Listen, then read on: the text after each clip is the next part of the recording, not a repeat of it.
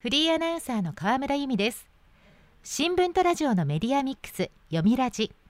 読売新聞の取材を通じた最新の情報をもとにニュースの裏側に迫ります。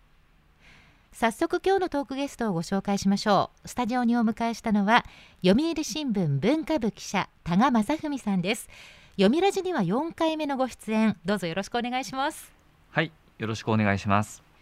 現在文化部で歴史や文化財をテーマに取材している高正文です。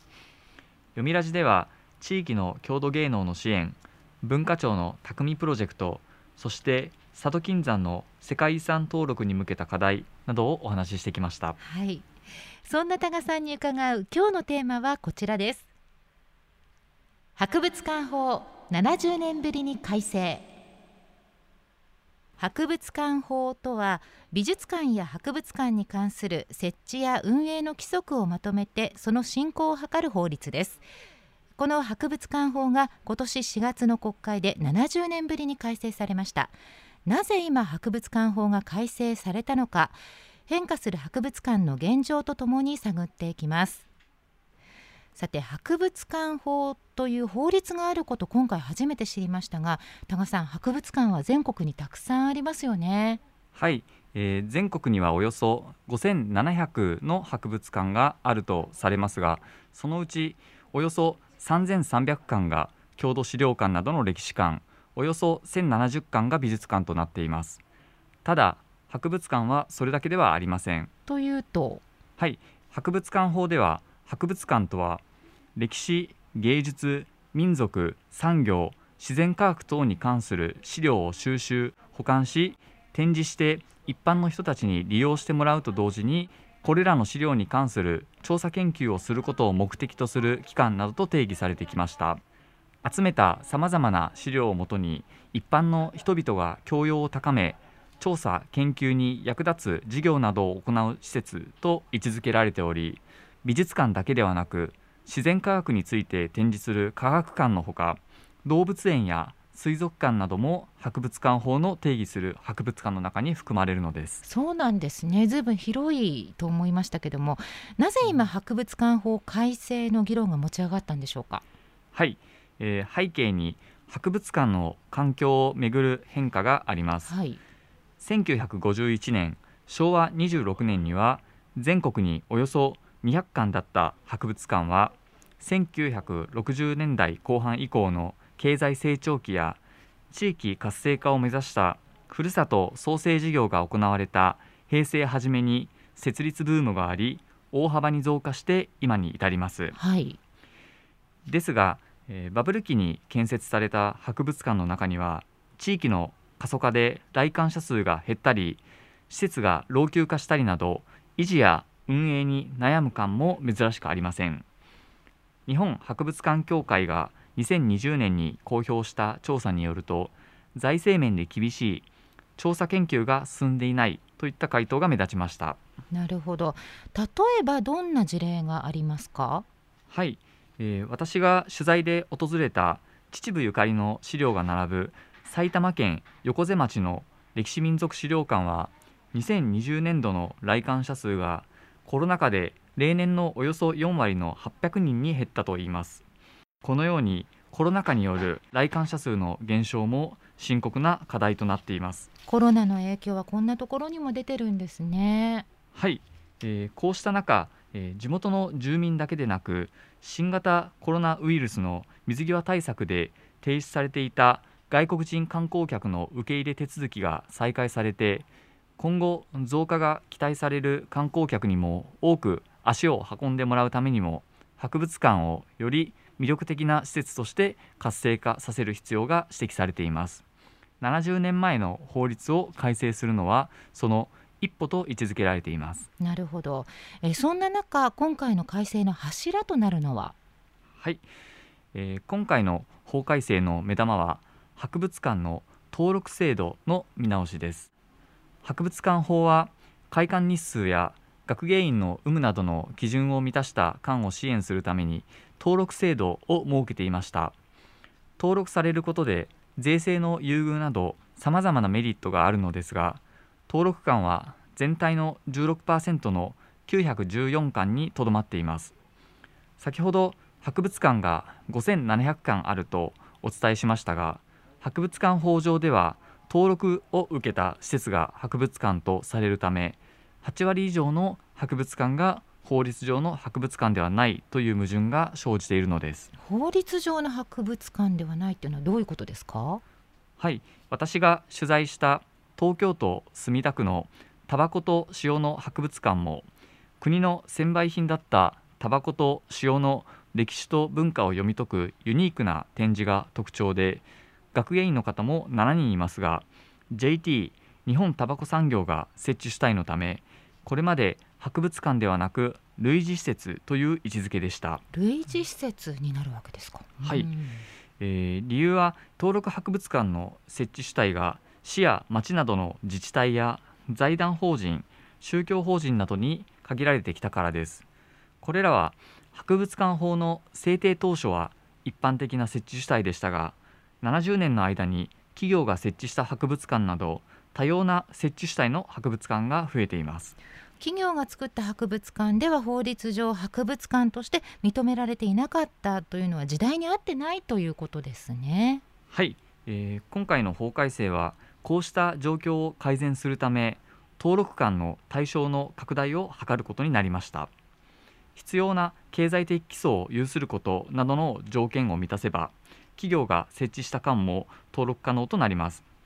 国による登録というブランド効果による知名度アップのほか登録を目指す感動士が切磋琢磨することで活動が充実し観光や地域振興につながるという期待もあります。今後の議論で登録を受ける際の審査基準や登録後のメリットなども新たに創設される予定です。改正の狙い通り登録博物館が増えるかはこうした具体的な制度設計にかかってくるかと思います。なるほど。改正のもう一つの大きな柱は？はい、えー、博物館法改正のもう一つの大きな柱は博物館が行う事業として資料のデジタルアーカイブ化が明記されたことです。コロナ禍の影響もあり直接来館できない人でも楽しめるよう資料をデジタル化しホームページなどで公開する取り組みが美術館や博物館で進んでいますが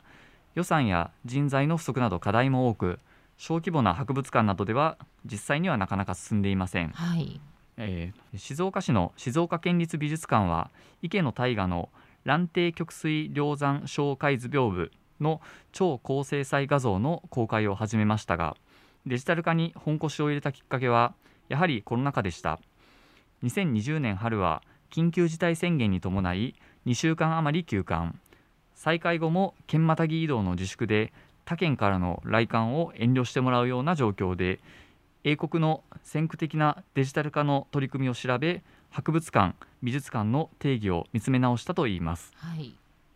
また山形市の山形大学附属博物館は所蔵するおよそ3万点のうちおよそ2100点を全国の図書館や博物館などの資料が検索できるポータルサイトジャパンサーチに公開する取り組みを始めました人手や資金の苦労は大きく郷土の歴史家三浦新七がドイツ留学中に交わした絵はがき2119点は主に2人の学芸研究員が3ヶ月かけて文章の読み解きや写真撮影などの準備を徹夜もして進めたといいます。こうした取り組みを知った市内の小規模な博物館からデジタル化について相談を受けることもあるそうです。そうなんですね、まあ、世の中いろんなものがデジタル化されていますが博物館や美術館のデジタル化はまだまだこれからなんですね。はい、えー、国内で先行する東京国立博物館でも所蔵品およそ12万件のうち作品画像も含むデジタル化はおよそ1万7000件で高精細画像で公開できているのは国宝など730件にとどまります。一方欧米ではアメリカのメトロポリタン美術館はおよそ49万点のうち著作権の保護期間が過ぎた作品など40万点超の高精細画像を公開するなど質量ともに凌駕しています。コロナ禍で注目を集めた資料のデジタル化が本当の意味で進むかこれからが正念場です。日本でもどんどん進めてほしいですよね、はい、読みラジ今日のトークゲストは読売新聞文化部記者多賀正文さん。テーマは博物館法70年ぶりに改正です。今年4月に実に70年ぶりに改正された博物館法課題はありますか？はい、えー、一つには博物館の調査研究を担う学芸員をめぐる制度改革です、はい、学芸員の現場の声を取材しました北海道浦幌町立博物館の学芸員持田誠さんは非正規雇用の学芸員が多く将来設計ができないまま疲弊して辞めていく人がとにかく多いと現状を訴えています、はい、持田さんは北海道の植物学などが専門の正規職員で自身も大学院修了後2006年から2020年度までは非正規雇用でいくつかの間を渡り歩いたといいます当時手取りの給与は月額13万円程度だったといいます。日本博物館協会が行った調査では学芸系職員の4割強が非正規だと推計されています。主に市町村立の博物館で職員に欠員が出ると低賃金の非正規職員を補充する傾向が強いと言います。そうなんですね。安定した職業というイメージだったんですけれども4割強も非正規職員の方がいらっしゃるんですね。そうですね。はい、えー、20年後30年後まで資料を伝えていくことが博物館の役割。その資料を扱う職員が非正規ばかりの状況は博物館の理念からもかけ離れていると話す持田さんは現在学芸員らの待遇改善を目指し同業者のネットワーク結成を呼びかけています、はい。えー、日本学術会議でも2020年8月博物館法改正に向けた提言で学芸員制度の改革や研究環境の改善策を提案しました。また翌年3月に博物館関係者がオンラインで行ったシンポジウムではおよそ300の大学が学芸員養成課程を設け毎年1万人近い学生が学芸員資格を取得しても博物館美術館など安定した就職先が少ないことが指摘され優秀な人材が集まらなくなることが近い将来起きかねないと危惧されています。はい、はい、しかし、えー、今回の法改正では学芸員制度改革には至らず中長期的な課題として検討する必要があるとされるにとどまりました。学芸員を目指す大学生など若者のためにも今回の法改正を機に今後も活発な議論が行われることが望ましいと考えます。なるほど。ハードソフトの両面で時代に即した変革が必要ということですね。はいそうですね、えー、今回大規模な法改正が行われている背景としては博物館の在り方が多様化している実態も挙げられます2019年に京都市で開かれた国際博物館会議アイコム京都大会では時代や国を超えた文化の結節点としての役割や持続可能な開発目標 SDGs への貢献多様性の視点など将来的な博物館の使命が議論されました、はい、はい、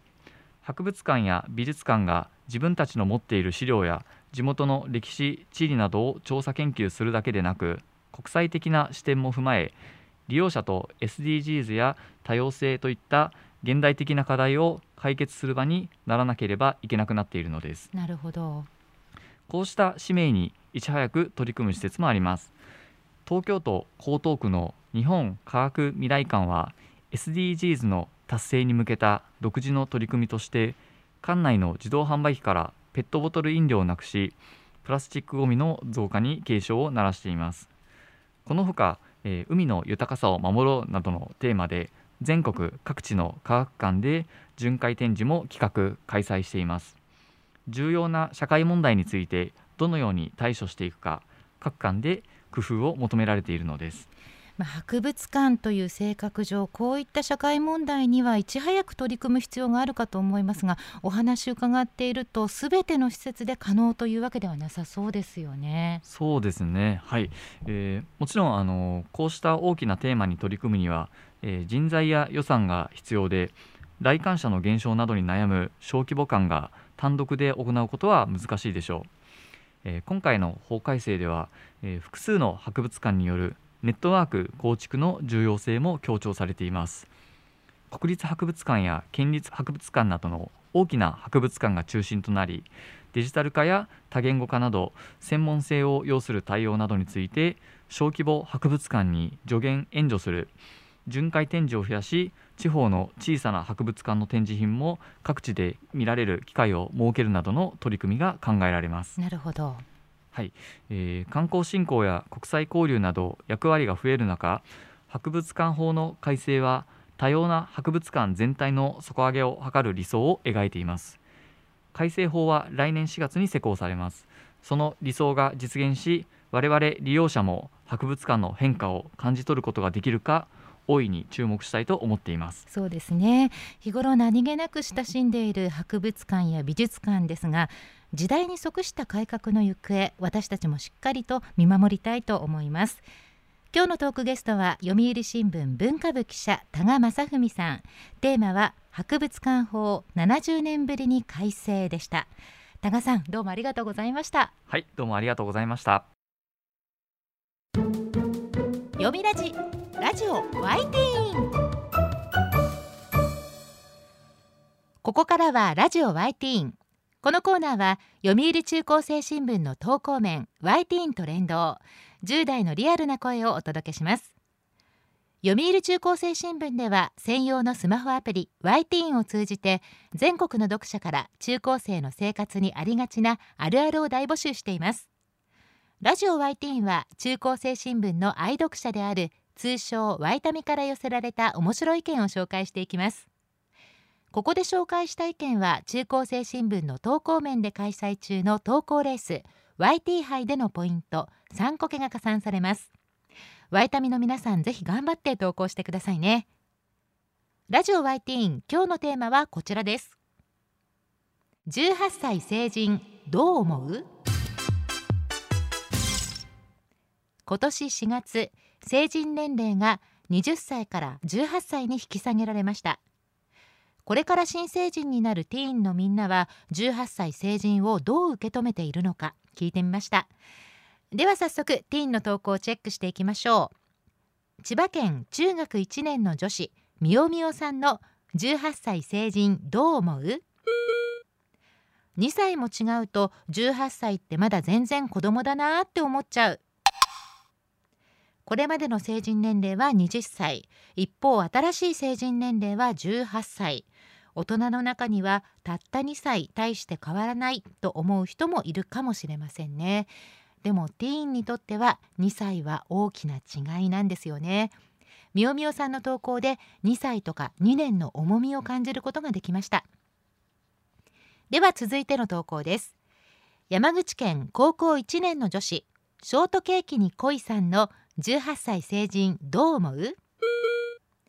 子供だからという言い訳ができなくなるではないか。ショートケーキに恋さんは子供だからをどんな言い訳に使ってるんでしょうかね、まあ、高校1年生ですからあと2年くらいで新成人。確かに成人とか大人と言われるともう甘えられないという感じありますよね。子供の時間が減ると思うと寂しいという投稿もありました。この気持ちわかるような気もします。では続いての投稿です。茨城県中学3年の女子しましまさんの18歳成人どう思う？あと3年か。できることが増えるのは純粋に楽しみ。こちらは18歳成人肯定派ですね。今回の18歳成人でできるようになったことは携帯電話を契約するクレジットカードを作る10年有効のパスポートを作る公認会計士や医師免許の資格を取るなどとなっています、まあ、権利には責任もついてくるのがポイントですよね。では最後の投稿です。東京都高校1年の女子みかんの影さんの18歳成人どう思う？成人してできることと20歳にならないとできないことがあまり区別できていないのであと3年自分と社会のために勉強しなければ。そう先ほどできるようになることを挙げましたが18歳成人では認められていないこともあります。それが飲酒喫煙それから競馬や競輪の馬券や車券を買うことなどですね。ティーンの健康や成長を考慮してということなんですがこれらの点はこれまでの成人と違うので要注意です。みかんの影さんはあと3年で勉強しなければと書いてくれてます。偉いですね。そして中高生の皆さんがですね18歳成人についてきちんと自分の意見を持っているっていうことも頼もしいなと思いました。ラジオ YT ティーンテーマは18歳成人どう思う？でした。読売中高生新聞は社会の最新トレンドを学べるニュース記事から受験に役立つ学習情報など10代の心を刺激するコンテンツ満載です。詳しくは読売中高生新聞のホームページやツイッター、インスタグラムをご覧ください。来週のテーマは私の学校の校歌です。ラジオ YT ティーン来週もお楽しみに。週刊ニュースラジオ読みラジお別れの時間です。今日は博物館法改正のお話でした。来週のトークゲストは読売新聞ブランド企画部記者市原昌司さん。今人気を集める SP レコードについてお話を伺います。どうぞお楽しみに。読みラジまた来週。